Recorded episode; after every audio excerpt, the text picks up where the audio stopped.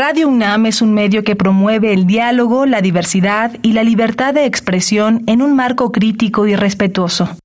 Los comentarios expresados a lo largo de su programación reflejan la opinión de quien los emite, mas no de la radiodifusora.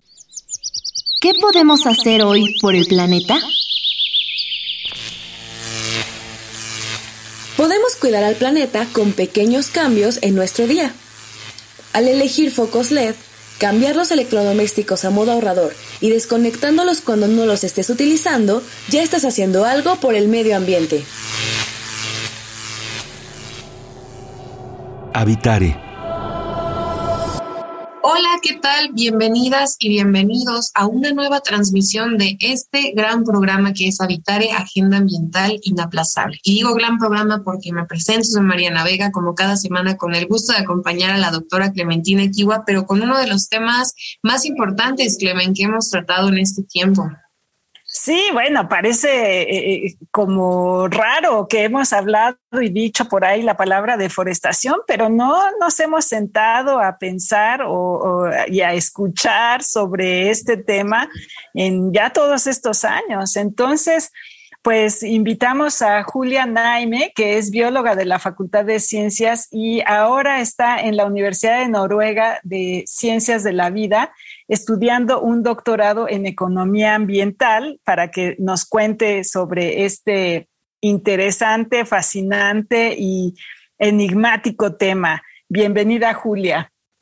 Hola, ¿qué tal, Clemen y Mariana? Mucho gusto. Muchas gracias por invitarme.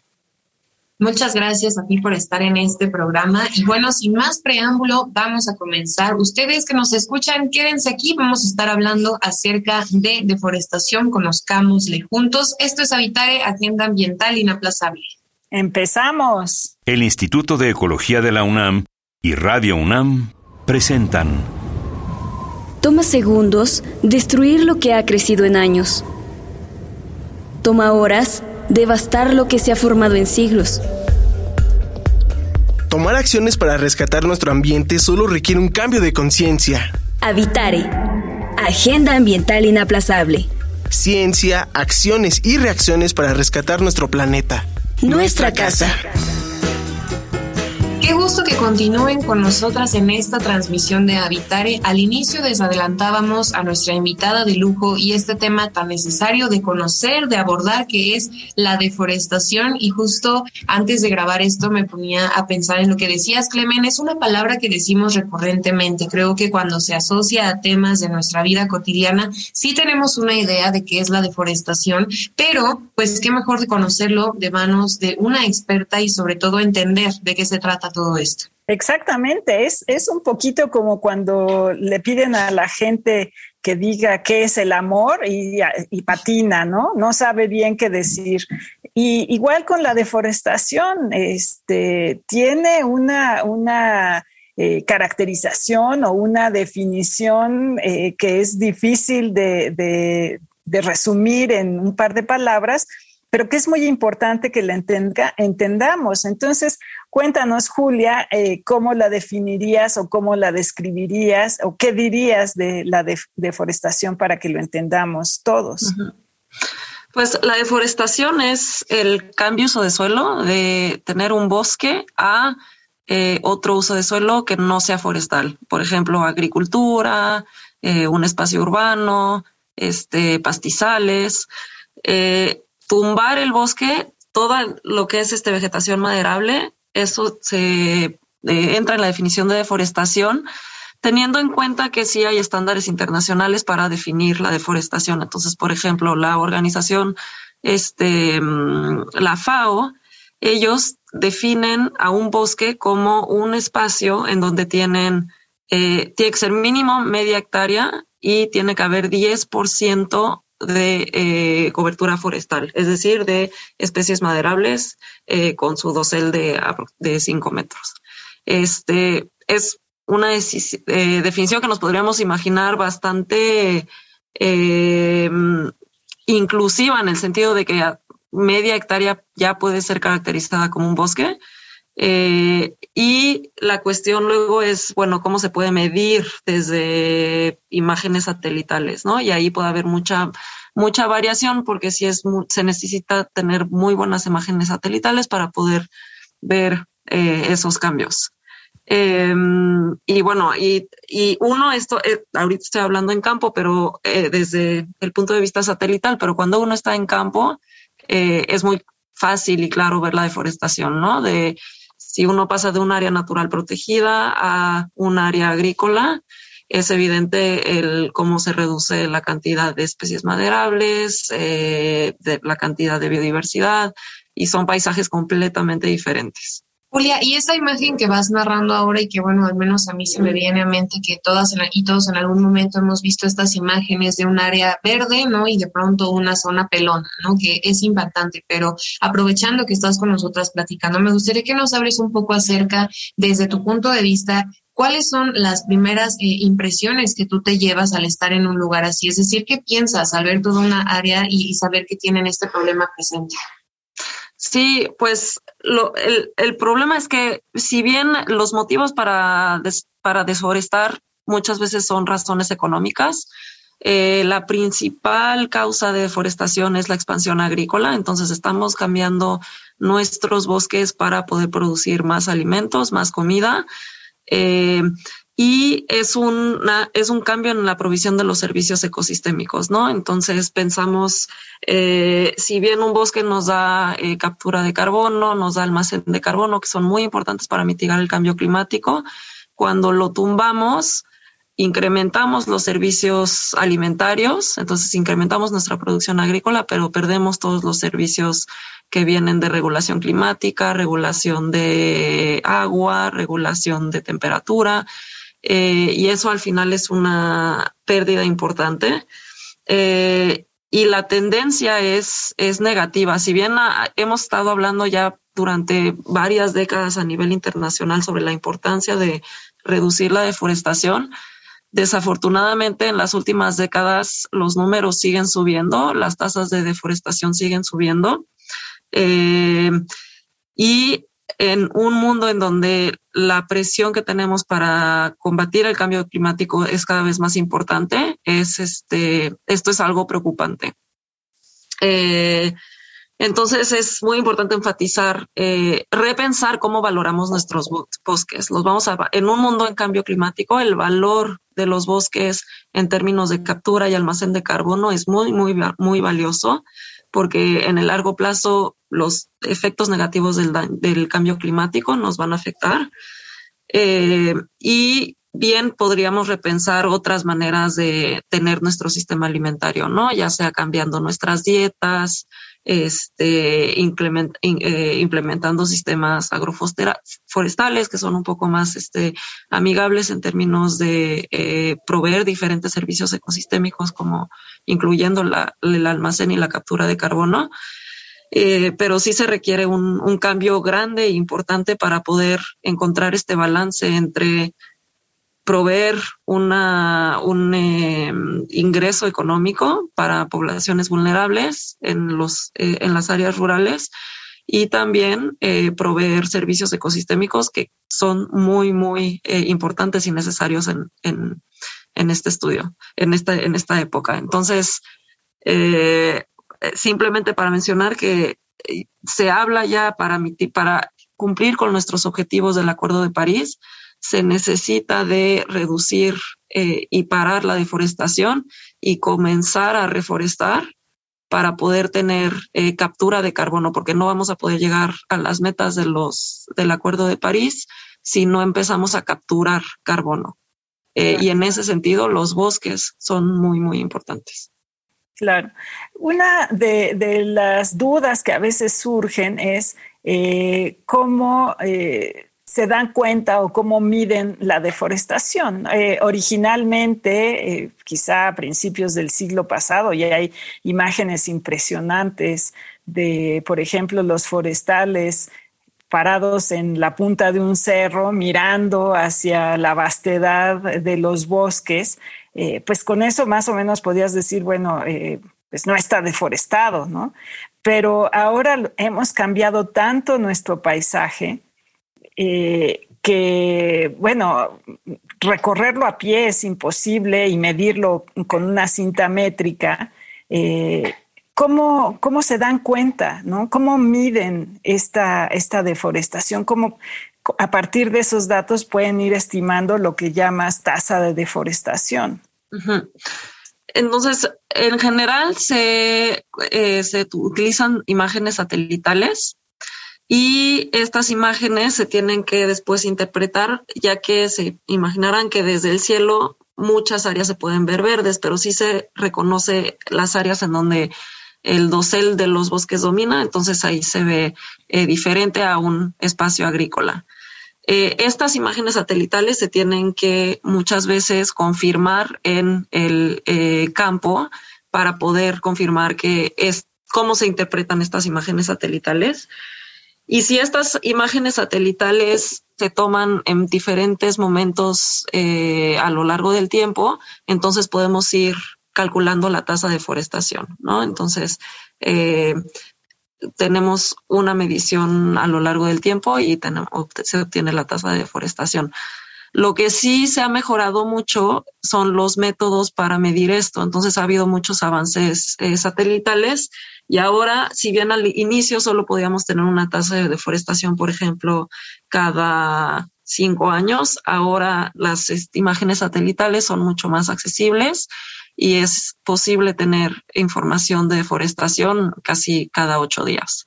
Eh, esto, la importancia del monitoreo y de mejorar el monitoreo, eh, no se puede subestimar porque permite intervenir y actuar más temprano cuando se observa deforestación ilegal, ¿no? Entonces muchos, muchas veces mucha de la deforestación sucede de manera ilegal y poder monitorear cuándo sucede es muy importante para poder evaluar quién la está haciendo eh, y para qué.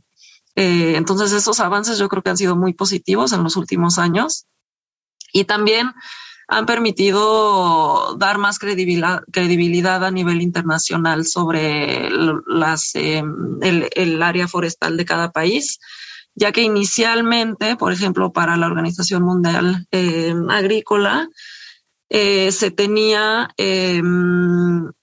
los datos de deforestación eran reportados por los países y muchas veces había estándares diferentes eh, y eh, se, necesitaba mucho esfuerzo para poder alinear todos estos datos que cada país reportaba a la Organización Mundial de Agricultura. Y, em, y ahora es mucho más fácil porque ya se tiene mucha más disponibilidad de imágenes satelitales para poder identificar qué uso de suelo hay en cada país. Además, ahora mencionabas esta intención de lograr los objetivos en medida de lo posible de la Agenda 2030, ¿no, Julia? Que además cada año está muchísimo más cerca. Yo creo que todavía hace un par decíamos, bueno, todavía tenemos un, un periodo de tiempo bastante amplio para lograr esos objetivos, pero ahorita estamos a ocho años. Creo que incluso escuchar esa cifra debe ser no solamente alarmante, sino ya empezar a ver qué acciones son las que funcionan y que nos llevan más cerca de cumplir ese objetivo, ¿no? Y bueno, yo me ponía a pensar con lo que hablas acerca del uso que se le da a este suelo para eh, básicamente alimentar al resto de la población. Eh, creo que entra en este debate interesante entre qué se está priorizando, ¿no? Eh, si, es, si es esta sostenibilidad a futuro, ¿no? De ver también mayor posibilidad de que otras generaciones tengan acceso a eso y no privilegiar tanto a las actuales y querer destruir todo lo que tenemos a nuestro paso, ¿no? Me gustaría que nos hables un poco acerca de aquellas pequeñas acciones que quizá parecerían insignificantes de nuestro día a día, que aunque no estemos presentes en estos bosques y no les podamos ver, pues sí pueden ayudar a frenar que este problema siga avanzando. Creo que no podemos subestimar también el impacto que nosotros tenemos en el consumo del día al día. Eh, porque al final sí es una cuestión de demanda. Eh, nuestro, lo que comemos, eh, lo que producimos, afecta qué tanto se está deforestando. entonces, como les mencioné, el principal factor de deforestación es la expansión agrícola.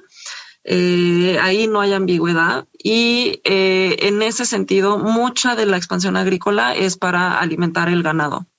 Eh, hay, un, hay una manera de reducir el consumo de carne si ayuda indirectamente a reducir la deforestación, considerando que mucha de esa área eh, se podría eh, producir, eh, utilizar para producir otros, otros otros productos agrícolas. Em, otro aspecto que considerar también es el uso de la madera, entonces asegurar que proviene de fuentes certificadas, ya que hay muchísima em, extracción ilegal de madera a nivel internacional. Hay acuerdos internacionales que ayudan a regular esto, eh, pero también es un em, algo que el consumidor debería de estar considerando. Eh, porque la madera ilegal también implica, eh, puede involucrar crimen organizado, puede involucrar eh, que no hay una remuneración justa a las comunidades. Entonces también son otros aspectos más allá de únicamente el aspecto ambiental. Y, por ejemplo, bueno, siempre obviamente pensamos en qué podemos hacer nosotros, pero también los gobiernos tienen que jugar un papel importante, no solamente en hacer valer las leyes, sino que entrando a estos acuerdos internacionales que de alguna manera estimulan a nivel nacional, a nivel eh, quizás regional, que, que se recuperen los bosques. ¿Nos puedes contar un poquito de estas iniciativas? Sí, eh, la iniciativa más eh, importante y relevante que existe en términos de cooperación internacional para reducir la deforestación es este, una iniciativa que ha, adquirido el nombre de RED, eh, que en realidad significa reducir emisiones de deforestación y de degradación. Em, y inició a partir de las COP de cambio climático de la ONU eh, inició en 2007.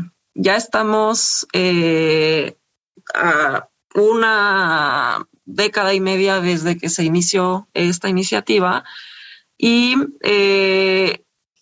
eh, si bien ha habido avances en muchos países en términos de, monitoreo de sus bosques, de capacidades para implementar sistemas de pago por servicios ambientales, ha recibido muchas críticas porque seguimos viendo que la tendencia de deforestación está a la alta. Eh, la idea principal de Red es que los países em, eh, desarrollados que emiten más que los países en vías de desarrollo, que tienen muchos bosques, compensen a los países que, que están con deforestación eh, en términos de cuánto logran reducir su deforestación. Entonces, si algún país como Brasil hace un esfuerzo importante para reducir su deforestación, eh, países eh, como por ejemplo Noruega, Alemania, pueden compensar a Brasil por haber reducido su deforestación, ya que los bosques de Brasil están dando un servicio a nivel global. entonces, es una iniciativa que en teoría suena eh, justa en el sentido de que este es un, servicio público a nivel global que está compensado por eh, países que históricamente han emitido más, eh, pero cuando se pasa a la práctica es muy complejo desde cómo definir el éxito de las políticas de Brasil para reducir la deforestación este, cómo transferir los fondos para que realmente lleguen a las comunidades y generen mayores beneficios y también cómo no ser vulnerables a cambios políticos importantes, ¿no? En la dirección de cada país. Eh, entonces, en los últimos años ha habido cambios en, políticos y en la gobernanza de muchos países con grandes eh, coberturas em, de bosque tropical y esto evidentemente afecta eh, la posibilidad de, cooperar eh, a nivel internacional.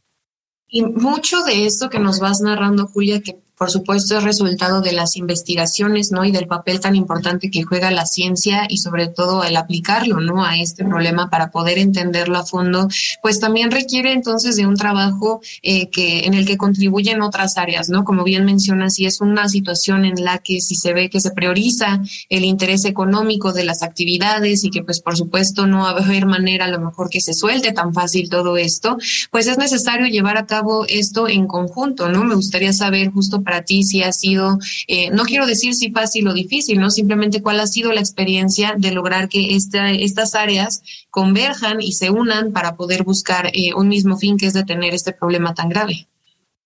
Sí, eh, creo que es, es, algo que se debe de ir, este, cada vez entendemos más qué tipo de políticas sí ayudan, qué tipo de políticas no ayudan. Eh, y, por ejemplo, algo eh, que en general a nivel global se ha implementado mucho es esta idea de los pagos por servicios ambientales. Entonces, la idea es de compensar a poblaciones vulnerables que están cerca de la, de la, de los espacios de la frontera forestal, eh, que es esta línea en donde, digamos, empieza grandes coberturas de bosque y se y, empieza la, la, línea entre grandes coberturas de bosque y grandes espacios agrícolas eh, y compensar a esta gente para que no se deforeste más. Em, ya que se, se, lleva a cabo por, por razones este, económicas. Em, otra medida es implementar áreas naturales protegidas, es una medida más este, de mejorar el control, excluir el acceso a ciertas áreas. Em, y en general es un balance entre encontrar qué áreas son más importantes eh, para eh, conservar eh, pristinas y cuáles otras son este, más importantes para compensar donde hay una población más importante que se necesita compensar directamente. Claro. Y, por ejemplo, eh, no sé si entran en este, eh, en estas iniciativas y en lo que decías de red, lo, que se llama bonos de carbono, eh, que también, ¿no? Se habla mucho de ello y creo que México ha participado en estas iniciativas. ¿Funcionan? ¿Funcionarán? ¿Qué opinas? O ¿Qué nos puedes decir de eso? Sí, de los bonos de carbono son, es, en realidad existen dos eh, grandes maneras de pensar en los bonos de carbono. Uno es lo que sería eh, mercados voluntarios y mercados eh, que son por un mandato establecido por el gobierno. Eh, entonces, por ejemplo, si pensamos en la cooperación internacional, este es un acuerdo entre dos países y también funcionaría como un, eh, una compensación de las emisiones de países en vías de desarrollo eh, hacia desde que reciben dinero de los países desarrollados. y en el mercado voluntario, esto también puede pasar con empresas privadas. Eh, entonces, por ejemplo, líneas eh, aéreas que deseen compensar sus emisiones pueden invertir en proyectos de reforestación, en proyectos de deforestación y compensar eh, las emisiones de, esto. Entonces, estas son alternativas importantes, sobre todo para sectores e industrias que es muy difícil para ellos reducir sus emisiones. Evidentemente, si, si bien suena bien en teoría, de nuevo, cuando se trata de pensar en cómo se implementa en la práctica, es muy, muy complicado eh, porque llegan muchos problemas, desde asegurar, tener las mediciones correctas del carbono para que no se esté sobrevendiendo o sobreestimando la, la cantidad de carbono eh, capturada. Eh, también cómo asegurar la sostenibilidad del proyecto en el largo plazo, eh, si es un proyecto de reforestación, eh, la supervivencia de los bosques, de los árboles que se estén plantando, que no es nada más un proyecto de, cinco, pero sino que sean bosques que se puedan conservar dentro de los próximos 20 años. y también encontrar todo el proceso de certificación para obtener eh, bonos de carbono también es muy complicado y es, es un costo de transacción muy importante para comunidades rurales en todo el mundo porque necesitan de intermediarios que puedan eh, eh, generar estas certificaciones de bonos de carbono y acceder a los mercados internacionales de, de compensación de carbono estamos por terminar ya con este editario, pero una pregunta que me gustaría hacerte es que de pronto vemos en redes sociales, sobre todo estas campañas de sal y planta un árbol, ¿no? De pronto se pone muy de moda que cuando las personas nos empezamos a interesar en esto, parece que es así de sencillo a veces solamente salir a algún lugar y que nosotros determinemos a plantar cualquier tipo de árbol, ¿no? Cualquier especie. Me gustaría saber si tienes alguna última recomendación que hacer en ese sentido, si es que pues justo queremos eh, hacer un poquito más acerca de informarnos, pero pues también quizá de accionar en ese sentido. Sí, no, yo creo que son muy buenas iniciativas porque al final los espacios verdes, ya sea que vivamos en las ciudades, que vivamos en espacios más eh, lejanos, más eh, rurales, los espacios verdes dan un bienestar eh, muy importante, psicológico, en términos de calidad de aire, calidad del agua. Entonces yo creo que estas iniciativas sí son muy importantes también para que como ciudadanos nos estemos responsabilizando del medio ambiente y lo estemos aprendiendo a cuidar y valorar.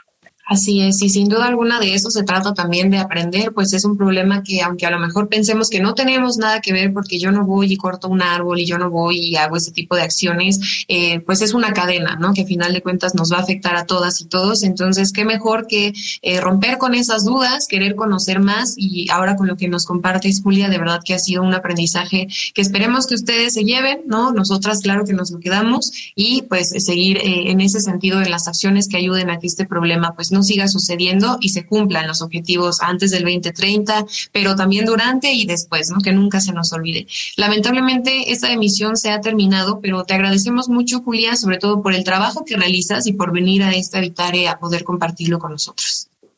Muchas gracias a ustedes por invitarme. Y bueno, pues finalmente eh, hay mucho también que nos quedamos con qué decir, con qué conocer, pero si nos quieren mandar dudas, comentarios o quieren hablar algo al respecto, nos pueden contactar, Clemen.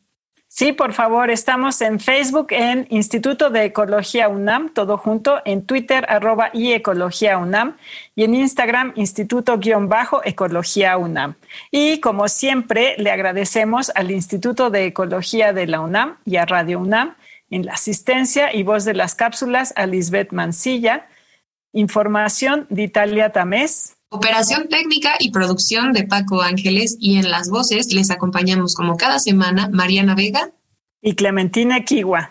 Les esperamos en la próxima emisión de Habitare Agenda Ambiental Inaplazable. Hasta la próxima. ¿Qué podemos hacer hoy por el planeta?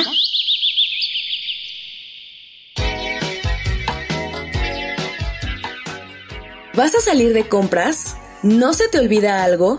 Piensa, la bolsa ecológica. Utilizar una bolsa reutilizable para las compras evita que más bolsas de plástico lleguen a los mares. Así que recuerda llevar contigo una bolsa ecológica.